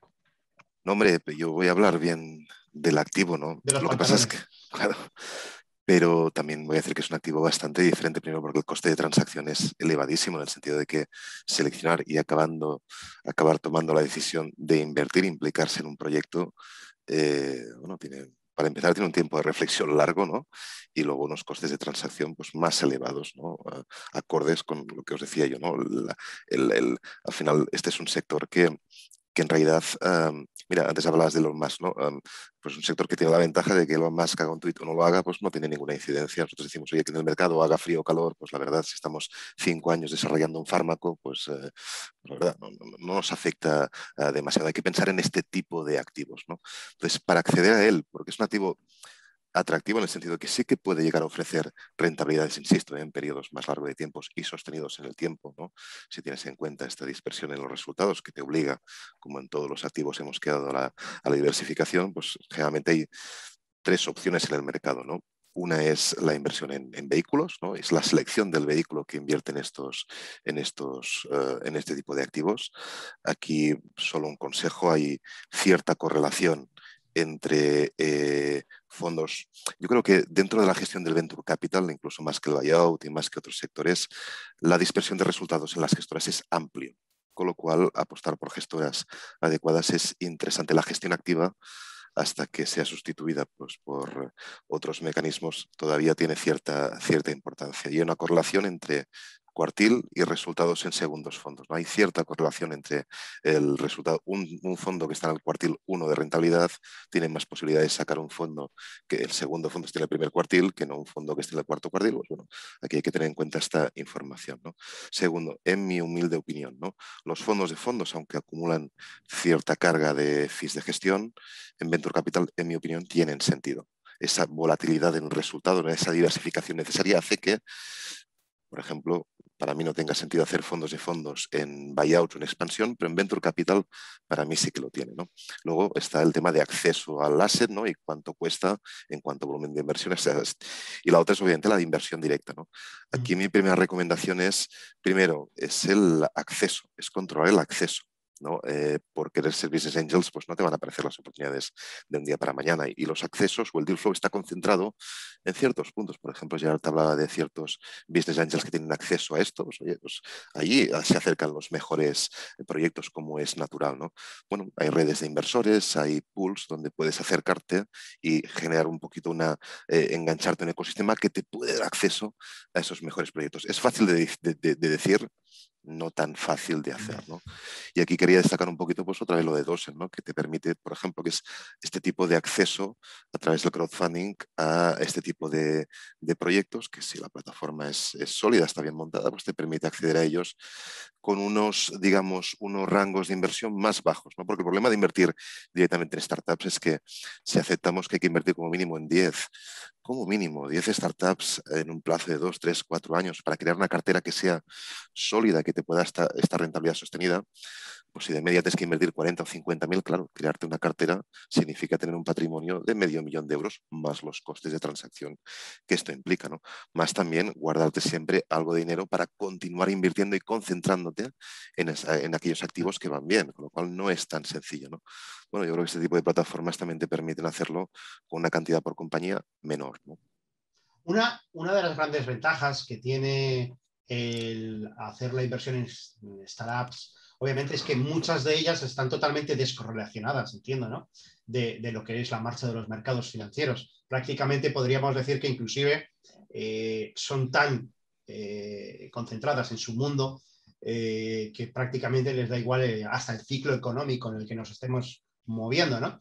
Entonces, bueno, más allá, Roger, la pregunta para ti, más allá de la inversión en startups, y para luego darle la pelota a, Gerard, ¿conoces algún otro producto que esté descorrelacionado también de lo que es el ciclo económico general? Bueno, todo lo que suma a, pues, activos que puedan considerarse pues, alternativos. Es, difícil ¿eh? estar, yo incluso diría que la descorrelación de la startup del ciclo económico general tampoco no es del 100%, ¿no? Obviamente, si invertimos en un sector que entra en obsolescencia, pues chico, eh, estás... Eh, sí, bueno, obviamente hay, activos, tú hablabas al principio de la reunión del ladrillo, ¿no? O sea, hay activos que históricamente resisten mejor los, ah, los ciclos, ¿no? Pero, mm, o por ejemplo, a ver, renta variable hasta cierto punto, ¿no? Eh, es decir, ya sé que también estás sometido a ciclos, pero bueno, estás entrando en, compañías, sobre todo si apuestas por fundamentales, en compañías que pueden ir creciendo y que en principio el valor de cotización tiene que responder al valor del fundamental, ¿no? Que es algo que a lo mejor no puede pasar, a lo mejor en un futuro sí, pues no llega a pasar en, Bitcoin, ¿no? Pero sí que es cierto que en este sector pues, hay esta descorrelación ah, bastante acusada. Sí, eso está claro. Gerard, ¿te viene a la mente algún otro producto eh, descorrelacionado o en su defecto eh, el tema de, los indexados en general, ¿no? Que al final tú decías, vengo a hablar de los indexados hoy. Por ahí en los tiros, entiendo, ¿verdad? Sí, vengo a hablar de mi libro, ¿no? Con Francisco Umbral en el 93. No, básicamente, a ver, me viene la idea de descorrelación porque estamos usando el concepto de descorrelación de cada día no fluctúa el precio. Oye, si estamos en temas que no coticen o no tengan esa liquidez de cada día, pues ya tendremos una ventaja ¿no? de activo descorrelacionado. Y si además sumamos algo que sea muy escaso y que en general pase de manos de los ganadores, es decir, pues por ejemplo, estoy pensando en obras de arte muy reputadas a nivel mundial, oye, pues posiblemente no le afecte tanto a los ciclos, ¿vale? Eh, pero creo que al inversor medio esto un poco le da igual incluso a los que tienen obras de arte, yo creo que lo que les... Una vez, una vez no, me contó una persona que, pues, tiene bastantes obras de arte que, dijo, oye, yo las tengo porque me gustan, porque puedo y porque me gustan. Entonces quizá no las va a vender, esté como esté el ciclo, ¿vale? Y luego hablando de indexados, al final, hablamos mucho de la descorrelación, pero ¿y si hacemos una correlación tan máxima que estamos apostando al mundo entero, ¿no? Que es el concepto de los indexados. Incluso, oye, cuando Europa le va mal, quizá China va mejor. Ahora estamos hablando también del fondo indexado chino, ¿no? Entonces, al final, eh, lo que estamos diciendo es, como voy a adquirir todo, estoy en el ciclo económico por fuerza, porque estoy en todo, tanto en renta variable como en renta fija, pero esa super correlación al final me está haciendo que quizá haya días, obviamente, que puedo estar en negativo, pero bueno, no es, no es un activo que necesito liquidar mañana. Si lo necesito liquidar mañana es que no había, no había puesto el dinero adecuado en, este tipo de activo, ¿no? Entonces yo hablo de la supercorrelación a todo el mundo. Vamos a ahondar más en, en productos indexados, ¿no? Estoy pensando con los famosos que están de rabiosa actualidad, ¿no? Además hay muchas empresas que se dedican a ello, ¿no? Los famosos robo, robo advisors, ¿no? Cuatro preguntas, en el peor y más chapucero de los casos, te encasillan en un perfil y, y pagar la cuota mensual, ¿no? Eh, insisto, en el caso más chapucero, yo creo que, que hay robot advisors que van mucho más allá de eso, ¿no? Entonces, bueno, eh, estoy en lo cierto, hay robot advisors que no son buenos, por decirlo de alguna forma. ¿Se puede confiar ciegamente en todos? esa pregunta es una pregunta con trampa, ¿no? ¿En qué confiarías ciegamente? Dicen, dicen que ni en tu padre no deberías, y si no, pues te tendría que haber hecho lo de tirarte de espaldas. Entonces, confiar ciegamente en nada, o sea, bajo tu criterio. Después, el siguiente tema es, si alguien no conoce el concepto de Robot Advisor, es muy sencillo. No es ni un robot invierto tu dinero ni historias. O sea, la parte de robotizar es, te hace unas preguntas para perfilarte. Es decir, tienes más o menos aversión al riesgo. Es decir, vas a tener más renta variable más renta fija o más fondo monetario, ¿vale? Eh, si tienes muy poca versión al riesgo, quizá ya no es tanto un robo advisor, quizá no te llevaría fondo indexado puro, te llevaría lo que se conoce como cartera permanente. No quiero entrar en ello, ¿no? Pero podemos hablar mucho de esto. ¿Qué hace realmente un robo advisor? Oye, te dice, esta es tu cartera, ¿vale? Después, cuando ya te propone, pues oye, tendrás 80% de renta variable, 20% de renta fija en productos de Vanguard, por ejemplo, ¿no? Perfecto. Ahora mismo tú solo tienes que enviar el dinero y nosotros vamos a mover en los porcentajes que creemos que son necesarios para ti, véase SP500 en Estados Unidos, véase Eurostocks, véase bonos del Estado, etc, etc, ¿vale? Entonces te lo mueven y como eso va fluctuando, te lo van rebalanceando. Idealmente con nuevas aportaciones te van añadiendo donde más te falta, ¿vale? Ese es, por ese es el motivo por el que tú estás pagando una comisión algo más elevada en road Número uno, ¿hay road que no son justificados? Eh, puede ser, sin entrar en detalles, puede ser que algunos, pues obviamente lo hagan de una manera más chapucera. Al final, hace confiar que han hecho un buen perfilado, ¿no? Pero hay un segundo, y es que un fondo indexado de por sí tiene comisiones muy bajas. Ya lo tienen los fondos, ya lo tienen los road Se gana muy poco dinero en ese sentido. Es un dinero a volumen, ¿no? Poco trabajo, pero a volumen. ¿Y si te digo que un fondo indexado que te comercialice un banco no es rentable para el banco? Te intentarán hacer rentable de otra manera, ¿no? Porque al final es un negocio privado. ¿Y si te digo que en general, si miramos el histórico, eh, tendrás que ir saltando. ¿no? Pues, por ejemplo, ahora ha habido un banco que le ha vendido a otro y te dice, si solo tienes indexados, me compras algo de activos. Si no, pues me pagas tanto al trimestre. ¿vale? Es decir, intentan sacarlo. Por tanto, si como inversores eh, queremos aprender a hacer nuestra cartera indexada diversificada, hemos también de estar dispuesto a ir cambiando de gestoras a la gestora pues que nos cobre menos y a saber gestionarlo y autorrebalancear, es decir, cambiar las posiciones. Que no, hay robo-advisors que están muy bien, que cobran relativamente poco dinero ¿no? Eh, anual y que además pues, su trabajo es, muy sencillo, sencillo como un botijo. ¿Tenéis nombres y apellidos en el foro, en vuestro... Tenemos nombres, apellidos para, y siempre para ser justo. Dentro del cap table de Valio tenemos el nombre de un robo-advisor. Es más, aún más justo. Ahora mismo estoy en Madrid, no estoy en la oficina de Valio y estoy en la oficina de este robo-advisor, ¿vale? Podéis ver que no hay nadie aquí escuchándome, no, me está pidiendo una pistola en la cabeza, ¿vale?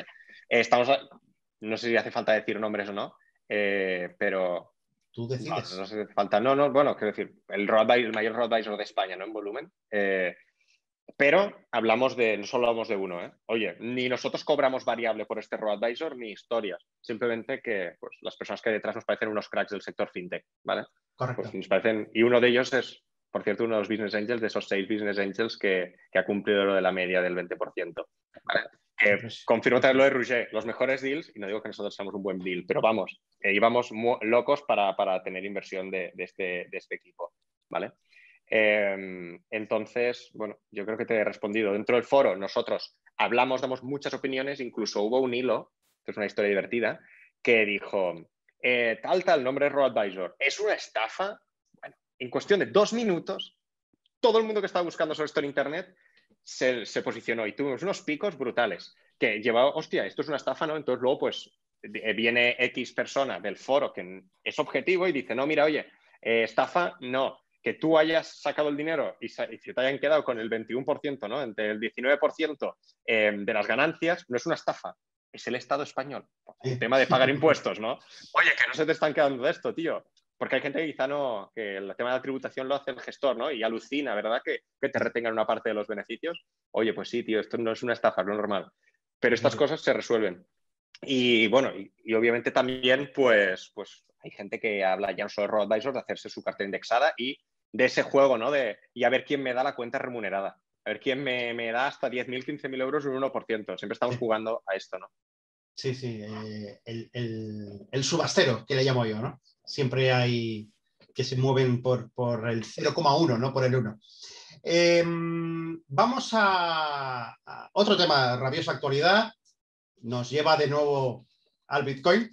Eh, hay un vídeo que se ha hecho viral en las últimas 24 horas un, youtuber, ya que hablabas de fiscalidad, que, se ha trasladado a Andorra, y en el que decía que, al Bitcoin se viene llorando, que, aquí se holdea, que aquí pase lo que pase, se compra y se mantiene, ¿no? Se holdea. Eh, y que, que, no hay que ser quejica, que aquí se compra y, aguantar, chaparrón aunque se vaya a cero. ¿no? Entonces, bueno, eh, Augusto, te toca. ¿Qué, más que qué, cuál es el riesgo principal que puede tener la inversión en criptomonedas? ¿no? ¿Qué es lo peor que nos puede pasar? Vale, me alegro que esta no haya sido la primera pregunta, porque hay muchas cosas buenas que no pueden pasar, pero si vamos a hablar de riesgos, yo creo que el primero eh, está directamente vinculado con lo operacional, riesgo de infraestructura. Es decir, eh, las criptomonedas son abiertas, son descentralizadas y hay que saber guardarlas. Eh, el único dueño de la criptomoneda, eh, al ser descentralizada, es el que tiene las llaves para moverla. nosotros desde Bit2Me somos una capa entre las criptomonedas y nuestros usuarios. Nosotros guardamos las criptomonedas, de, las llaves privadas de nuestros usuarios para que ellos tengan un nivel de seguridad en el medio. pero la mayoría de los usuarios de las cripto, y uno de los valores fundamentales de esta es que el que tiene las llaves es el dueño de las criptomonedas. Entonces, el primer riesgo viene por ese lado, la custodia, que no te lo roben y, no perder las claves. Eh, por cierto, perdona que te corte, Augusto. Eh, hace cuatro o cinco meses eh, vimos en las noticias un, inversor alemán que al principio con el Bitcoin a menos de un dólar, pues por hacer la tontería compró, pues no sé si, si se gastó mil dólares, ¿no? Al cambio, hoy estamos hablando de unos 50, 60 millones de dólares y había perdido las claves, ¿no? Le quedaban ocho intentos tan solo antes del bloqueo de su billetera fría. Eh, ¿Sabes qué es lo que ha ocurrido con esa persona? Sí, eh, a ver, el sistema de Bitcoin, las billeteras de Bitcoin se mueven con, con llaves privadas. Tú para enviar Bitcoin de una billetera a la otra necesitas firmar con tu llave privada.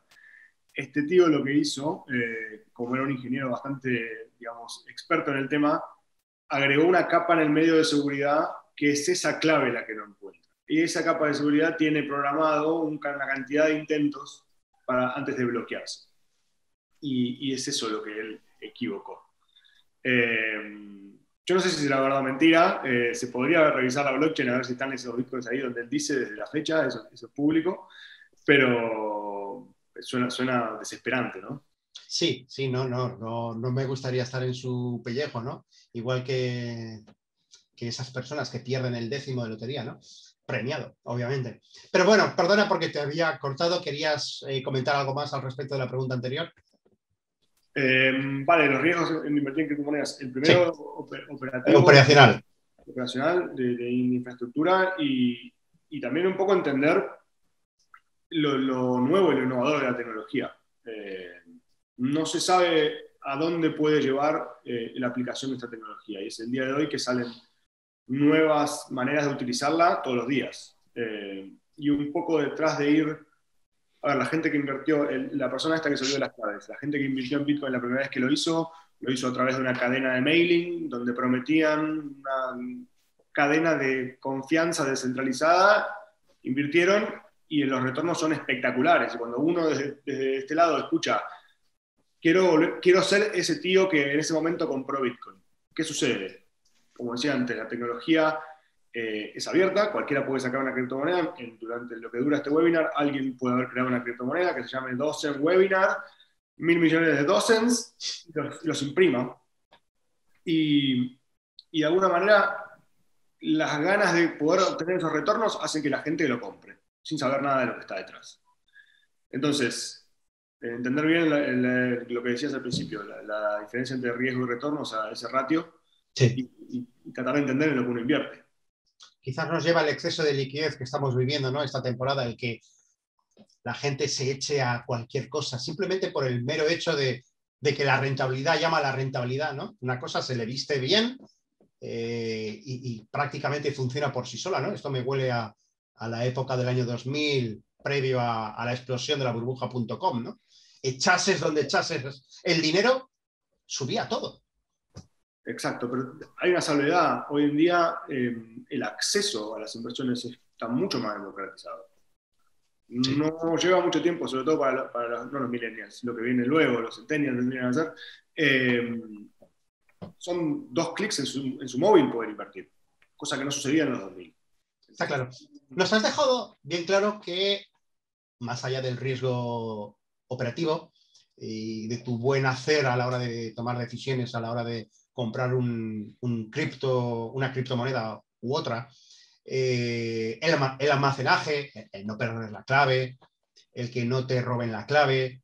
Hemos visto también eh, robos de criptomonedas no al usuario, sino a la billetera. ¿vale? Eh, y ahora hay otro, quizás entre Elon Musk y la prohibición por parte del gobierno de la República de China, de un plumazo han borrado al 40% de los potenciales compradores de Bitcoin, ¿no?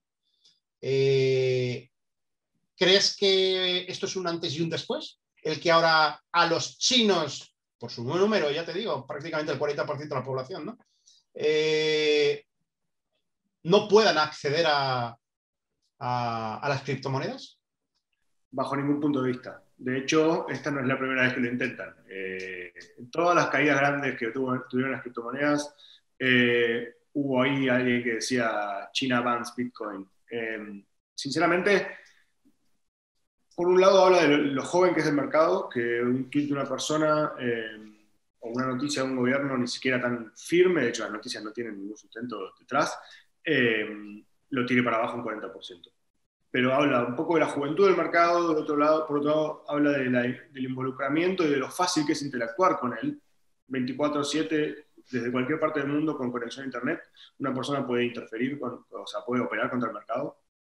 Entonces, em, no creo que sea un antes y un después, todo lo contrario. Eh, creo que a medida que se haga más popularmente conocido, vamos a tener movimientos por ahí un poco menos bruscos, pero de alguna manera todos los gobiernos han intentado prohibirlo o hasta mismo puede ser que, de hecho uno de los rumores que escuché, y aquí lo, digo eh, condicional porque no, no, estoy seguro, es que los tweets de Elon Musk tenían que ver con, con la fecha de pago de impuestos eh, de reporte, entonces él quería bajar un poco los niveles de sus inversiones para poder eh, declarar menos impuestos de, sus, inversiones, lo cual no creo que tenga mucho sentido, pero lo que digo es, estas noticias no, es algo que no se puede frenar. Eh, por más que los gobiernos lo, intenten prohibir, eh, sigue avanzando porque es algo que, como decía antes, es descentralizado, se puede hacer peer-to-peer. De hecho, los primeros bitcoins que compré en mi vida, y creo que la mayoría de los que estamos aquí hace años, lo hicimos entre personas.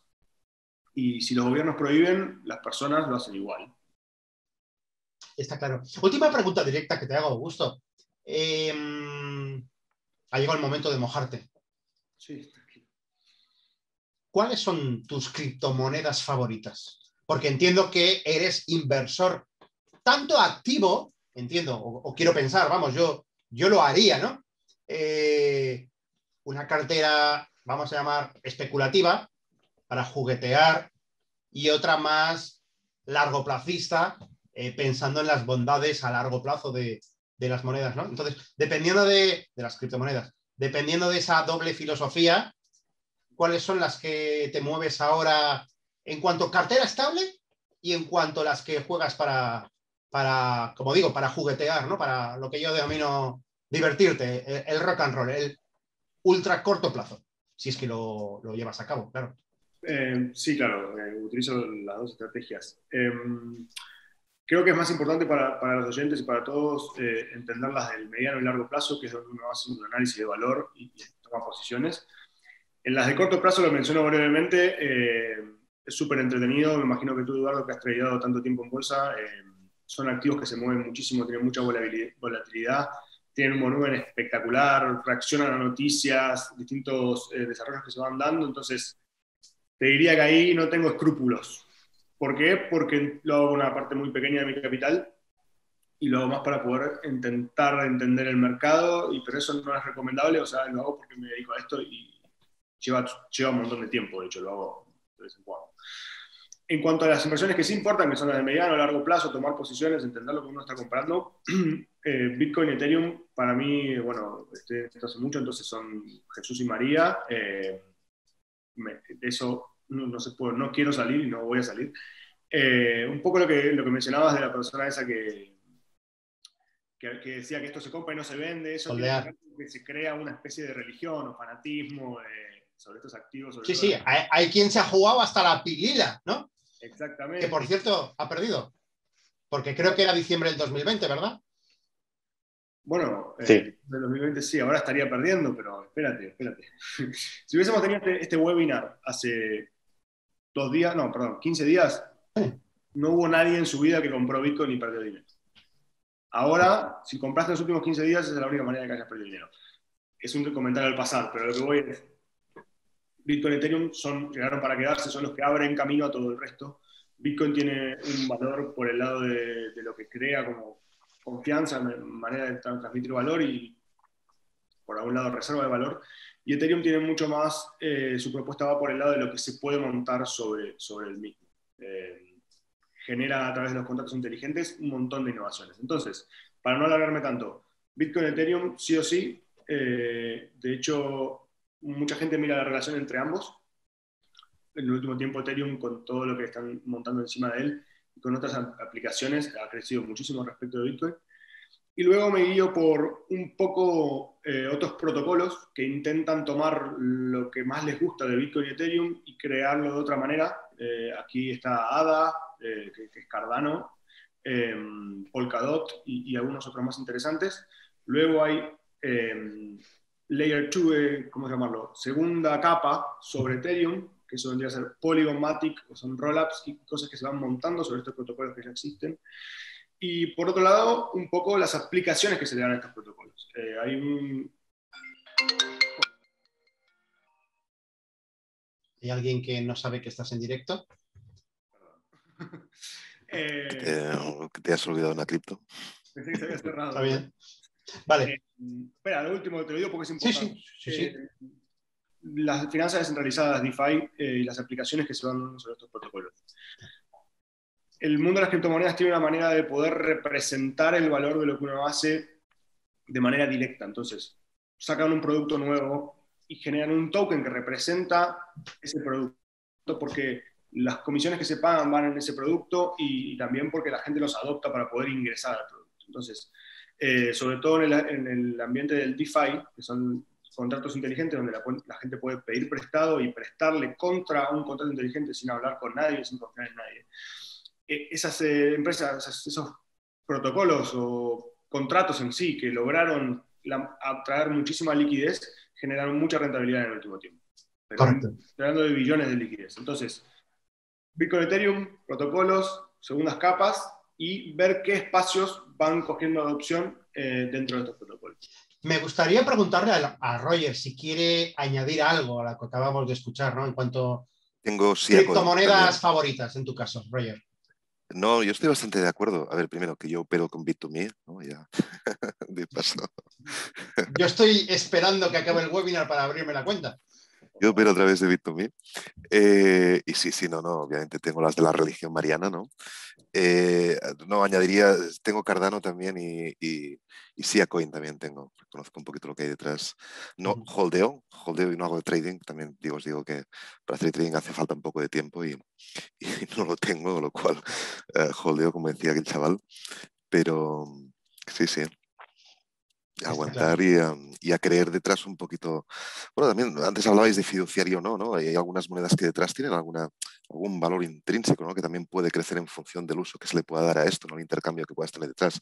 Son las cosas que a mí más me interesan. Ellos tienen una cosa que se llama Bit2Me Academy, eh, en el que yo le dedico bastante poco a poco cuando puedo. Súper interesante, vas viendo un poquito el historial que hay detrás de cada moneda, ¿no? El, motivo por el cual se han creado es, eso, os hago un poquito de publicidad gratuita.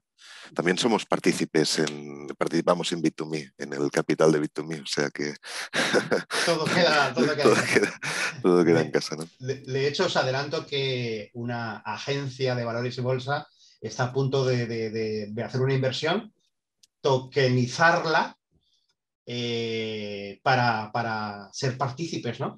de, el alquiler de los patinetes en Madrid.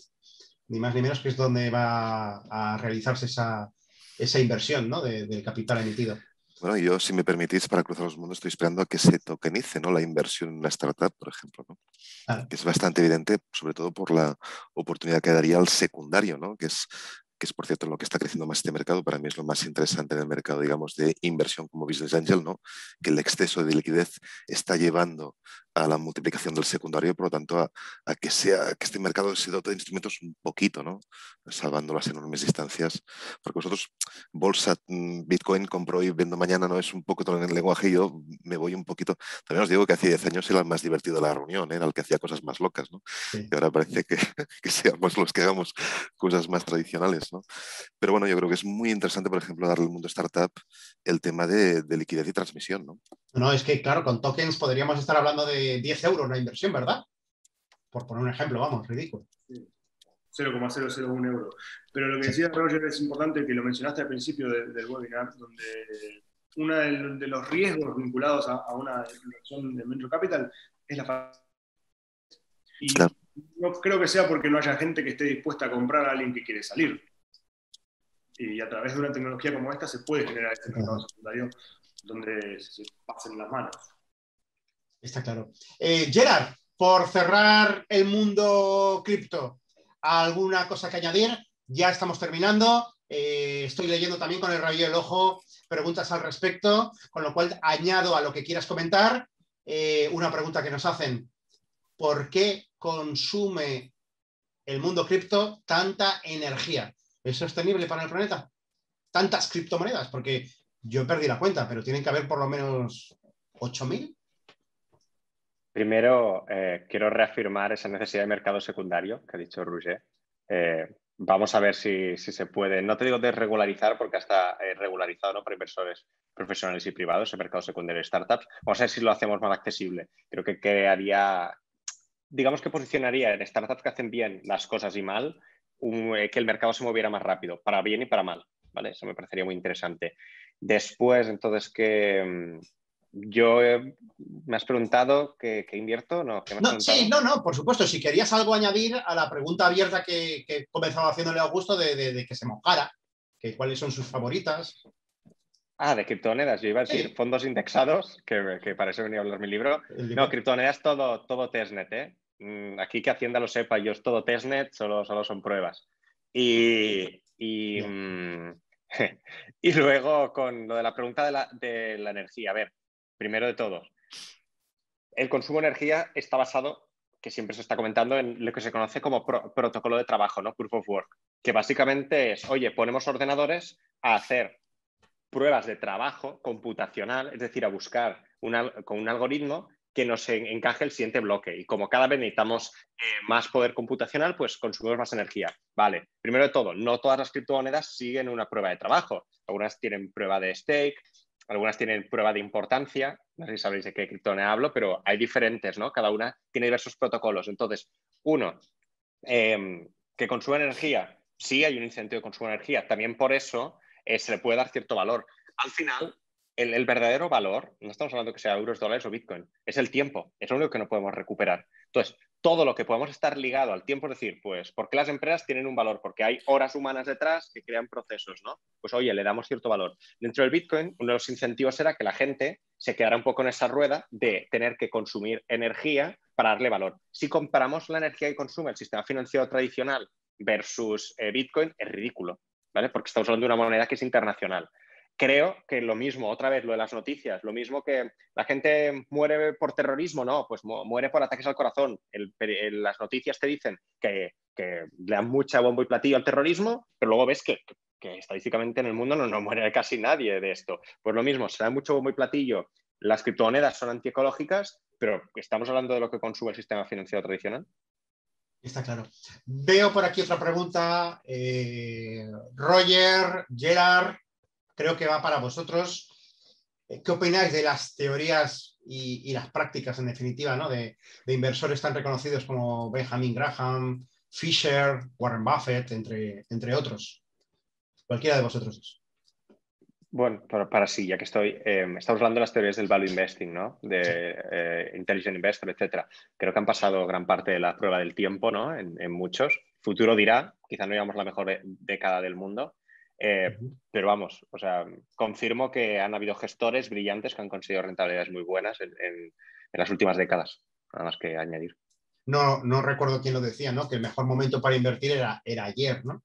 Buscando el largo plazo y, en definitiva, la, la diversificación. Roger, ¿algo que apostar?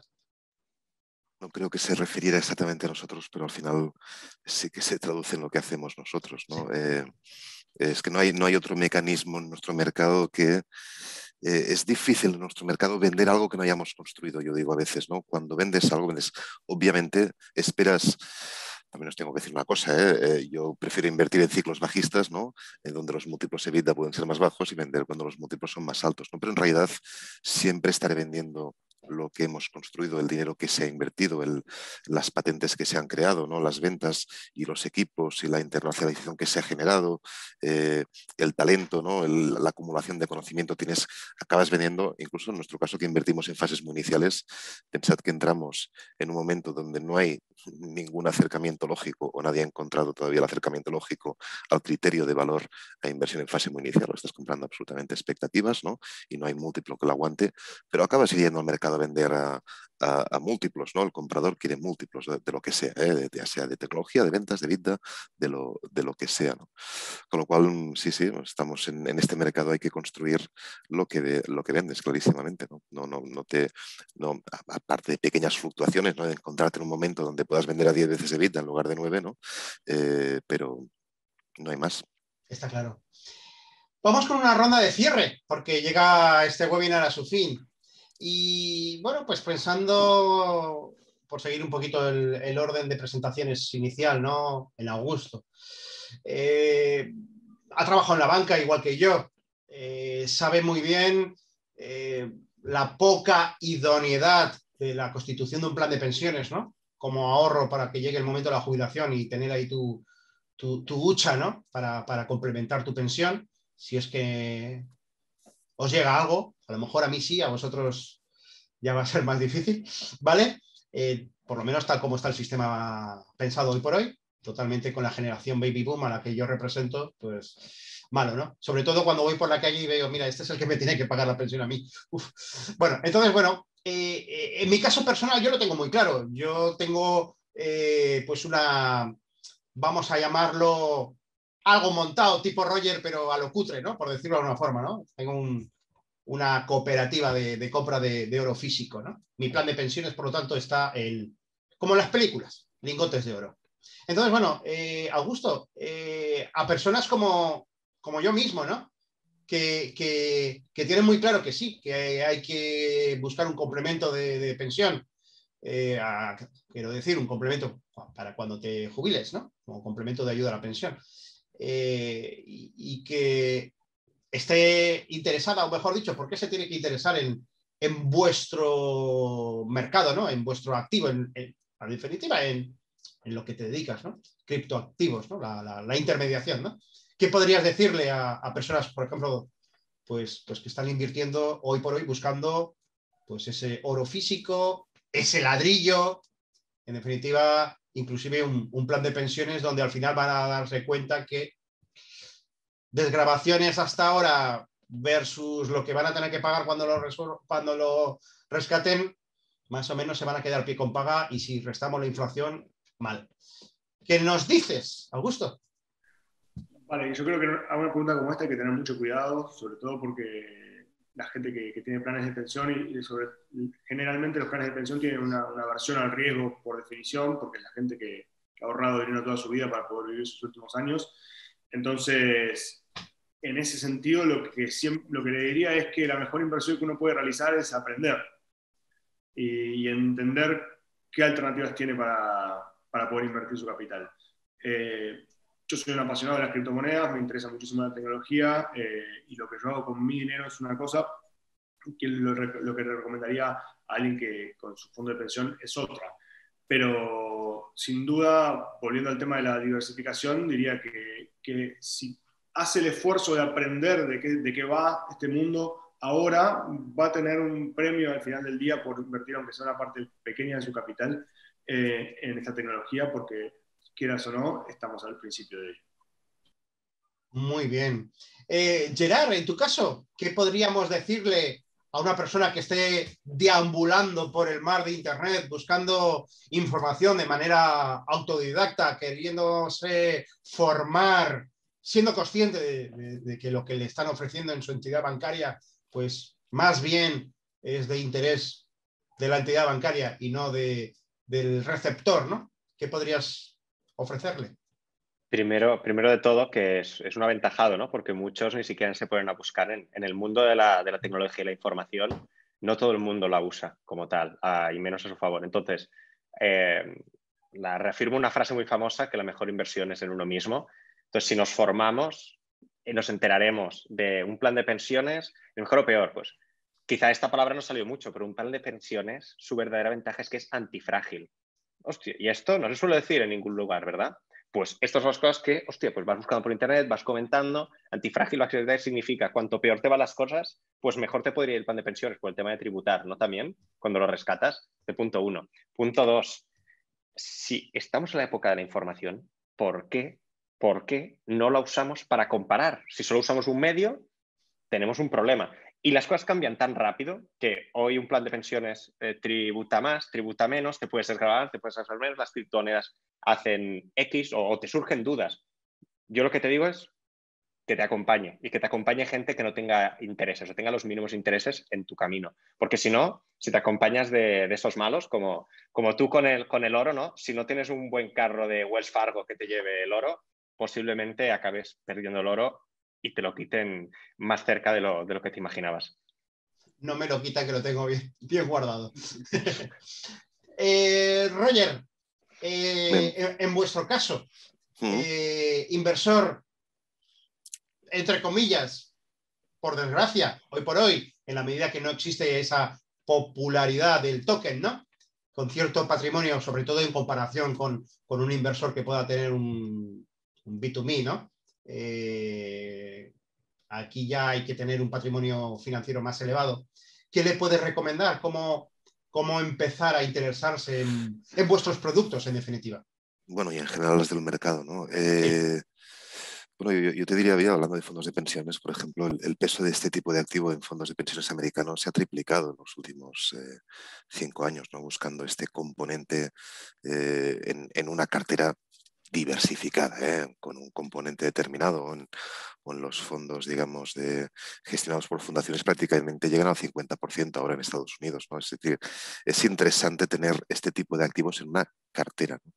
¿Cómo acceder a él? Pues en función del patrimonio, obviamente, pero yo creo que hay alternativas también más asequibles. Ya no digo invertir directamente, que esto ya es, esto te, tenía que gustar incluso la, marcha. ¿no? Un amigo decía siempre que crear empresas es lo más apasionante que se puede hacer con la ropa puesta. ¿no? De hecho, bueno, también hay externalidades positivas. ¿no? El primer fondo este que os explicaba pues tuvo buenos resultados, pero detrás dejó una, una estela de, pues, de más de mil puestos de trabajo creados, más de 100 patentes, hay una externalidad. De hecho, por eso también está tratado fiscalmente de forma muy eficiente. ¿no? Los retornos asociados al capital riesgo están exentos. ¿no? Simplemente porque obviamente a, los estados les interesa fomentar esta actividad porque está correlacionada con la creación de empleo y la creación de empresas que pueden competir a nivel, a nivel internacional. Este tratamiento también es muy, muy, muy interesante como asset, como asset class. ¿no? Yo creo que hay mecanismos, por ejemplo, antes mencionaba los fondos de fondos, que yo creo que en algunos casos pueden ser una buena alternativa para incluir en volúmenes pequeños este tipo de activo en tu cartera de una forma, eh, bueno, como decía Gerard, ¿no? inteligente y con el peso que tiene que tener en esta, en esta cartera. diversificación, siempre diversificación. Por cierto, un buen chuletón también se puede comer con la ropa puesta, ¿verdad? Eh, bueno, este, este, tío estaba delgado, ¿sabes? Le, va a marcha y le va, cada uno tiene sus cosas, ¿no? Sí, sí, sí. Bueno, pues llegamos a, su fin en este webinar. No me queda más que dar las gracias a, a 12 Investment por contar conmigo. Claro que sí. A modo de moderador, con vuestra presencia, a todos los que están aquí eh, como espectadores, oyentes, que lo van a continuar viendo en modo grabación y por supuesto a vosotros tres. Augusto, esta mañana me llamaban de una productora para, hacer un programa al respecto de, inversión sobre criptomonedas. Voy a proponer tu nombre, ¿de acuerdo? Luego te, comentaré para, para cuatro, televisión cuatro. Gerard, me pasaré por vuestro foro a ver qué se cuece por ahí. Y Roger. Bienvenidos todos. Tengo un generador. lo que ha quedado claro es que Gerard y Augusto son. Dime, dime. No, iba a decir que, Augusto y Gerard son emprendedores, aparte de amplios conocedores, también son emprendedores, ¿no? Han montado una empresa detrás de todo esto. Sí, sí, brutal. Y nada, decía que Roger que tenía por ahí medio patentado ya un generador eólico. Eh, a ver si se tokeniza y hablamos. Señores, muchísimas gracias. estamos a punto de que se están poniendo cada vez, llegan con más peso los fondos de infraestructura, ya sabes, aquí hay, hay muchas oportunidades. Sí, Habrá que correr, estamos en contacto. Señores, muchísimas gracias a todos por estar aquí, aguantarnos eh, hora y media, que se ha hecho bastante amena, por lo menos para mí. Y nada, nos emplazamos a próximos eventos de Dozen Investment. Hasta entonces, muchísimas gracias por estar aquí y como siempre digo, felices inversiones. Hasta pronto, chao. Gracias a vosotros. Gracias.